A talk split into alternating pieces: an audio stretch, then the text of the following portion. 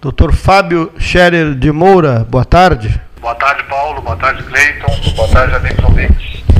Eu recordava agora há pouco lá, sobre aquele evento bonito que teve, que aconteceu em 2013, a posse do, do Tony Carvalho, do Luiz Antônio Carvalho na presidência da ordem e que a RU uh, eh, na, esteve presente para transmitir durante um período, foi quase 20 minutos com a presença do, do, do Bertolucci, né, do, do, do, do, do, do né?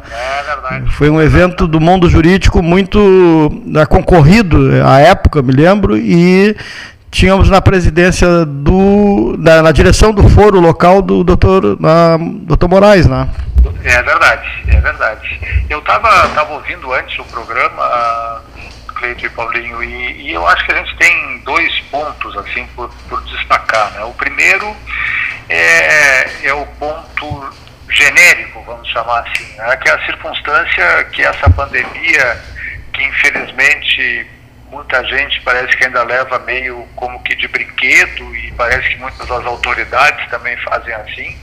Ela está chegando cada dia mais próximo de todos nós, né? cada dia ela está entrando mais nas nossas casas, nos nossos círculos mais íntimos. Quando antes a gente ouvia falar que alguém conhecia alguém que tinha falecido de Covid, hoje todos nós estamos uh, torcendo para que não percamos alguém direto da nossa família, alguém muito próximo, porque a morte está, infelizmente, nos rondando, né? E, e, essa circunstância do falecimento do Dr. Moraes e da esposa eh, chama muito atenção para isso, principalmente para nós ligados ao, ao, poder judiciário e a todo o aparato da justiça. E em relação ao aspecto específico, assim, né, o Dr. Moraes era uma pessoa que, que marcou judiciário aqui em Pelotas. Tem longos anos, eu não, não, cheguei a ver há quanto tempo ele já está judicando aqui em Pelotas, mas eu acho que ele já ia há 25, 30 anos como juiz de direito aqui em Pelotas. Uh, desde que eu me recordo de começar a advogar, ele já era, já estava por aqui, pelo menos tem essa, essa impressão. E era uma pessoa daquelas que infelizmente cada dia são mais raras, mas pessoas talhadas para a magistratura. Ele nasceu para ser magistrado. Né? E, e, isso digo como advogado e quem me conhece mais de perto sabe exatamente assim como me, me porto em relação ao exercício profissional. Né? Eu digo talhado para a magistratura e isso não tem nada a ver com gostar ou não gostar das decisões dele. Né? Isso tem a ver que ele fazia aquilo, ele julgava consciente do que é ser um magistrado, do que é ser um juiz, consciente do que é o dever de prestar e tentar, porque humano como todos nós, e tentar fazer justiça. É uma, uma grande perda, realmente era uma pessoa que eu tinha muito carinho, tive a satisfação também de dar, dar aulas para, para a Rafaela, filha dele, hoje nossa, nossa colega, e vi um abraço muito especial para ela. Sei que esse é um momento com certeza muito dolorido. Era uma, era uma pessoa muito participativa, assim como o pai dentro da sala de aula, uma pessoa muito querida, a, a doutora Rafaela, e nós sentiremos muito. A, com certeza a comunidade jurídica de Pelotas sente muito e fez bem o, o, doutor Cabral, o juiz-diretor do foro, em decretar luta oficial na comarca, porque realmente é uma, é uma grande perda para todos nós. Uh, o doutor Marcelo Malísia Cabral. Acho que Exato a, a, a, tua fala, ela, é, nesse momento, ela retrata um, um, ambiente eh, sereno entre a comunidade jurídica, entre advogados né, e, e, magistrados aqui, e contrapõe um pouco até aquilo que a gente tem lido nas redes sociais, nas instâncias superiores. E essa tua manifestação, ela é muito né, altruísta, porque tu representa a parte, né, e o, o doutor Moraes era o julgador e essa relação ela é, é, é digamos, é aquilo, altruísta, ela, ela é alta. É, é, aquilo, Paulo, que, que eu já algumas vezes já disse aí no programa e disse muitas vezes uh, dentro da ordem, né, que é nós só precisamos saber que cada um de nós, dentro da estrutura de, da justiça, cumpre seu papel. Advogado, advoga, juiz, julga. E o juiz dá decisões que às vezes a gente gosta, que às vezes a gente não gosta, mas se ele der a decisão com um intento de fazer justiça, e isso, repito, que era uma coisa que se marcava no, no agir eh, e no proceder do doutor Moraes, a gente pode até recorrer, pode até reclamar, a gente fica desagradado como advogado, mas a gente fica satisfeito porque sabe que ali está sendo feita a justiça. É uma sensação interessante para nós advogados, aquelas em que mesmo derrotados, a gente percebe que o Estado funcionou o doutor Moraes ajudou muito o Estado como um todo a funcionar nesse sentido, não tenho nenhuma dúvida. Depois dessas avaliações feitas, esses comentários necessários feitos por vocês, sobre José Antônio Dias da Costa Moraes, meu colega de academia, Academia Escage, professor Eduardo Teixeira, ali na Avenida Bento Gonçalves, grande amigo José Antônio. Eu queria, queria não quero, Fábio, eh, destacar eh, uma frase por ti pronunciada no início dessa tua conversa com Paulo Gastão Neto, qual seja, as pessoas, quando o problema não surge nas proximidades, não é mesmo? na área, de, na, na, área, na área direta de convívio, etc., quando não ocorre isso, as pessoas até não entendem direito, né? Poxa, só falam em Covid, isso, não é bem assim, a coisa não é bem assim. Né? A gente vive, vive trocando essa, essa, essas ideias. Quando eu enfrentei o problema, o Neif Olavo Satilag muito conversou comigo hoje de manhã, também quando enfrentou o problema, e também esteve na mesma ala Covid da Sociedade Portuguesa de Beneficência que eu e que o José Antônio, né, estava lá, é, a gente passa a ter uma ideia, um, no convívio direto, enxergando, visualizando, porque as portas são todas abertas numa ala Covid, você enxerga tudo que está acontecendo, óbitos, enfim, etc. Aí você percebe mesmo não querendo, doutor Fábio Scherer de Moura, você percebe a gravidade do problema. Né? E, e como é fácil, eu não vou fazer registros mais sobre isso, como é que nós nos contaminamos, nos contagiamos. Né? mas debate, eu sempre digo assim, para não envolver ninguém, eu digo assim: debate livre, opinião independente porta aberta, porta escancarada, chega quem quer, etc. Manifesta-se quem bem deseja. Às vezes vem um, às vezes vem quatro ou cinco acompanhando esse um, e isso passa a ser um grande problema para nós. Quer dizer, também, digamos, um político, para dar uma ideia de um político, não, não foi com político, mas é, que se registre chega um candidato a alguma coisa, ou não, ou não, necessariamente um candidato, chega um político, mas sempre vem com três, quatro, cinco assessores, mais fotógrafo, mais, mais, assessor, né? mais isso, mais aquilo.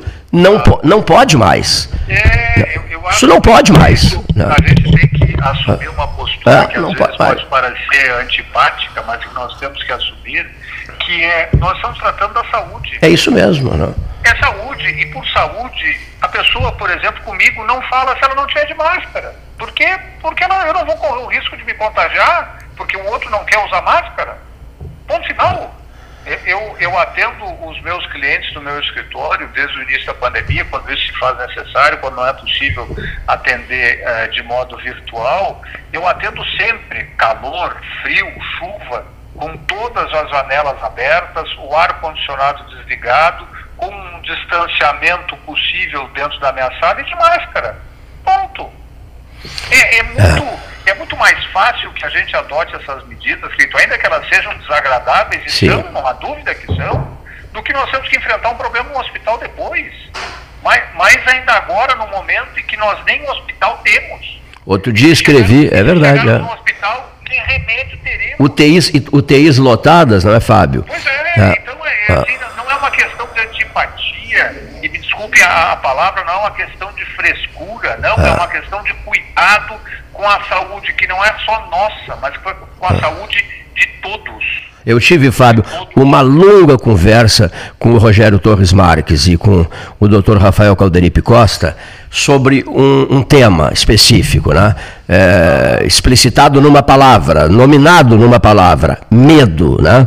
É, o medo, o que, que é o medo, as preocupações que devemos ter em relação ao medo, etc, etc. Não nos fragilizarmos diante do medo, reagirmos diante do medo, embora não seja fácil e tal. E aí eles me perguntaram, qual, qual o teu supremo medo? E eu respondi na hora para os dois médicos, a intubação. Né? Esse era o meu supremo medo, a UTI e a intubação. Né? Uma coisa envolvida envolvida com a outra. Né? A intubação dentro, no interior de uma UTI, esse era o meu supremo medo. Escapei, escapei, graças a Deus. Mas toda vez que leio sobre pessoas intubadas, eu fico extremamente preocupado, Fábio, extremamente preocupado, porque fico sabendo, né, dos altos riscos que essas pessoas correm. Claro, então é, é uma, é, é um, assim, é, é uma doença que mina as nossas forças, tu deve ter sentido isso, é um cansaço constante, né, Cleiton? Só vontade de estar deitado. Eu, eu, eu vinha ah, 13, eu, eu, eu vim aqui por, por insistência do Gastal, eu vinha um 13 horas, logo que saí do hospital, e os médicos pediram, fica duas semanas em casa, por favor, duas semanas em casa, recolhido. E eu acabei dando uma chegada aqui e me senti meio tonto aqui e tal. Aí participei do programa e voltei para casa e, e durante duas semanas fiquei em casa cuidar. É. é. é desagradável. Esse é o conselho, né? É, está nos impondo uma série de restrições. Infelizmente, estamos todos enfrentando muitos problemas derivados disso. Mas o, o cuidar-nos é o mais eficiente e é o mais barato. Passa pela tua cabeça, né, observador rigoroso que és do mundo, das coisas da vida e tal. É, tão maravilhosas sempre são as nossas longas conversas, Fábio. É verdade passa pela tua cabeça, é, já te questionaste quanto a prazos, prezadíssimo Fábio Scherer de Moura, quanto a prazos, quanto tempo mais é, viveremos nessa angústia, né, com essa vida diferenciada, estranha, esquisita, caseira, dificuldade. Hein? Acho que são dois prazos, né, Cleiton? Sim. Nós temos um prazo brasileiro e um prazo mundial o prazo brasileiro, nesse momento, é impossível de se saber, porque nós nos transformamos numa barca sem rumo. O país se transformou numa barca sem rumo em todo e qualquer assunto. Nós não temos uma direção, seja na economia, seja na saúde, seja nas relações exteriores. Nós estamos perdidos com um governo cada dia mais fraco, mais enfraquecido e adotando as posturas o mais estapafúrdias possíveis. Acho que para o Brasil as perspectivas ainda são muito difíceis. Para o resto do mundo, Cleiton, acho que nós teremos um recomeço de normalidade que eles já estão passando. Né? Isso é uma coisa. A Grã-Bretanha parece que teria anunciado, acho que o, o, período das últimas 24 horas como o primeiro sem nenhuma morte há muito tempo pelo Covid-19. Ah, então a gente perde um pouco a noção de como está é. o resto do mundo. Ah. É, ver, é verdade. Nós, e outra coisa. Nós, estamos no meio de um turbilhão de, de, de, desorientação que acabamos achando que o resto do mundo está assim. E, aproveita, e aproveitando o turbilhão de informações também, é impossível acompanhar por redes sociais, por televisão, por jornais, por páginas online, é impossível acompanhar-se o que está acontecendo no mundo inteiro, concordas? É.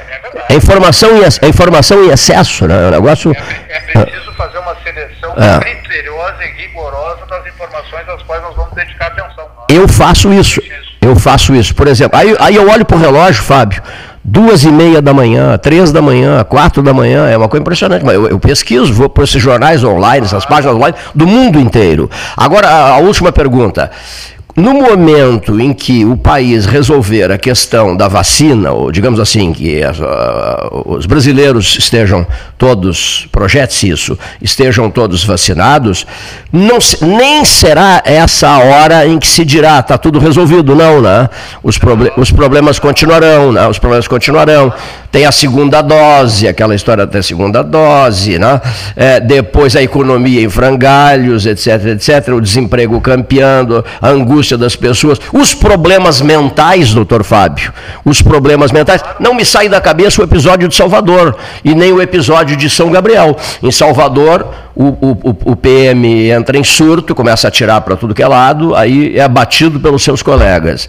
Em São Gabriel, o médico com uma carreira admirável, começa a chuva, né? Em São Gabriel, o médico com uma carreira admirável, 30 anos de medicina em São Gabriel, eu não sei se eu te mandei o áudio, o camarada surta terrivelmente, surta, eh, destruiu a história dele, destruiu a história dele, né? É, teve um surto, e surto esse que o próprio Eu às vezes vi um sujeito surtado dentro de um voo Madrid, Madrid, São Paulo, que até eu estava no, no avião e foi um horror e tal. E esse, esse outro não, esse surtou o outro teve que ser anestesiado e o avião teve que fazer o posto de emergência nos Guararapes, em Recife, para que ele, ele fosse é, retirado da, do avião da época, Varig. Mas, enfim, esse médico de São Gabriel, Fábio Scherer de Moura, ele, ele ligou o sistema de filmagem da, do celular dele e gravou. Gravou o próprio surto. Começou a quebrar coisas no consultório. Né? Então, o, o a gente, Cleiton, quando vê situações de limites como essa, eh, de um certo modo, eh, consegue entender esses que negam a pandemia, é. né? porque é muito difícil enfrentar. A gente conseguir é, é, levar a vida sabendo que há um inimigo que nos ronda, há um, um, ser com o qual nós vamos ter que conviver durante um bom período e que coloca em ameaça a nossa própria vida, não é fácil. É muito mais fácil fazer como alguns fazem, sair é. na rua sem máscara, dizer que eles não pegam, que eles tomam isso, tomam aquilo e que com isso uh, estão uh, salvos da pandemia. Porque essa negação uh, fortalece aparentemente o, o espírito. Né? Agora, enfrentar a pandemia é difícil. Por isso é. que a gente precisa ter, Cleiton, e é isso que nos falta, né? uma liderança que consiga unir a população para nos dar forças para enfrentar, porque não é um momento fácil, não é um momento fácil para ninguém no mundo inteiro. Não vai ser para nós, um país com dificuldades na economia como um todo, que nós vamos ter facilidade de enfrentar essa pandemia. Quantas saudades, olha aqui, que saudades de Winston Churchill, saudades de Winston Churchill, de George Washington, de Benjamin Franklin e de tantos é outros. Né? Verdade, né? É pessoas que ah. souberam, diferenciadas. Modo, em ah. situações muito ah. difíceis, liderar uma população. Ah, souberam conduzir uma população em um momento que se não houvesse a figura deles, sabe-se lá quais seriam os destinos dos seus povos. Mas uma... Nós aqui temos ah. uma pessoa que nos conduz ah. da pior maneira possível. Mas uma coisa interessante, Churchill, nas horas mais amargas, o que que ele fez? Churchill foi para uma estação de metrô, entrou no trem e começou a conversar com as pessoas. E as pessoas, ele foi ouvir a população. E as, e as pessoas impactadas, o, o Premier está aqui, mas que isso? O primeiro-ministro britânico está aqui conosco, e ele, e ele faz, fazendo perguntas, perguntas, perguntas, perguntas, sentava-se ao lado dos passageiros, né? E puxava uma longa conversa. E fez isso durante um longo período no metrô de Londres. Que coisa fantástica, né? Que homem, que homem extraordinário, né? Mas querer um Winston Churchill nos dias de hoje, em tempos de tamanha mediocridade mundial, é complicado, né? É bem complicado. Eu acho in, inviável. É inviável. Em tempos já previstos por Humberto Eco, quando surgiu a tal, quando surgiu a tal rede social, né? Você é, sabe? Nós não só demos vozes aos idiotas ou aos imbecis, como dizia o Eco, né? Isso. mas também passamos a ouvi-los. Nós demos a voz e o ouvido, isso é que foi o pior. Porque se eles estivessem pregando no deserto, não haveria problema. Mas só que eles passaram a ter claque. E agora, e agora eu não vou poder, eu não vou deixar de dizer o seguinte: o médico que surtou em São Gabriel, surtou completamente, foi a vida dele acabou, do ponto de vista de, de, de, diploma médico. Ele estava receitando pelas redes sociais. Ele, ele comunicara pelas redes sociais que ele descobrira a, a, o tratamento para vencer a Covid. E muita gente acreditou nele. Não é? Porque a gente fica desesperado, é. a gente tem que reconhecer. É, por isso tu disseste muito bem, né? Tu disseste, Cleiton, é, é, é, essas vozes acabam sendo ouvidas. Claro, claro, esse é o problema. É aí que nós temos que atacar, né? Os, os que sempre disseram besteiras continuarão dizendo besteiras. O problema é que nós passamos a ouvi-las. Agora, filtrá-las, filtrá-las é necessário, saber filtrá-las, né? Exatamente, exatamente. E acrescente-se a isso. E acrescente-se a isso uma outra coisa, Fábio, que o Gastal vive preocupado com isso. De onde é que vem essa notícia? Qual é a fonte? Eu quero saber qual é a fonte. Porque é, a, é o, o, alto risco do fake news, né? É, verdade. Cada vez mais é. a gente se vê com o risco de propagar notícias falsas ou de acreditar nessas notícias é falsas. É verdade. Né? E, e, já não importa mais se elas são verdadeiras ou não, né? Elas circulam, produzem o efeito como é. se fossem verdadeiras. A mentira, a mentira repetida, a mentira repetida várias vezes. E nesse caso, a mentira sendo multiplicada, doutor, passa, passa a ser considerada verdade. Né? É verdade, é verdade. Infelizmente, isso é, é uma, é infelizmente. uma consequência dessa popularização do acesso à informação. Um grande abraço. Prazer, estou sempre ao dispor, lamento que tenha sido num dia em que a gente é, comente a perda de uma pessoa tão ímpar na, na, na magistratura, mas é, ele merecia essa, essa homenagem e tenho certeza que merecerá as homenagens de toda a comunidade jurídica de Pelotas e da nossa Zona Sul, Cleiton e, e Paulinho. Fico sempre ao dispor de vocês. Um grande abraço. Outro prezadíssimo amigo, um grande abraço, prazer imenso em falar contigo.